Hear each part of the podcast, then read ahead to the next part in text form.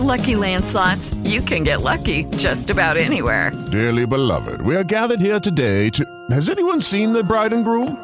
Sorry, sorry, we're here. We were getting lucky in the limo and we lost track of time. No, Lucky Land Casino, with cash prizes that add up quicker than a guest registry. In that case, I pronounce you lucky. Play for free at LuckyLandSlots.com. Daily bonuses are waiting. No purchase necessary. Void where prohibited by law. 18 plus. Terms and conditions apply. See website for details.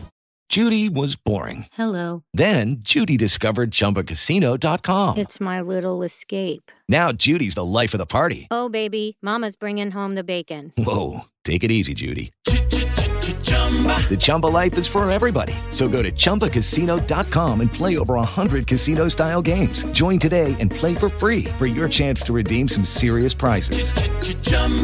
ChumbaCasino.com.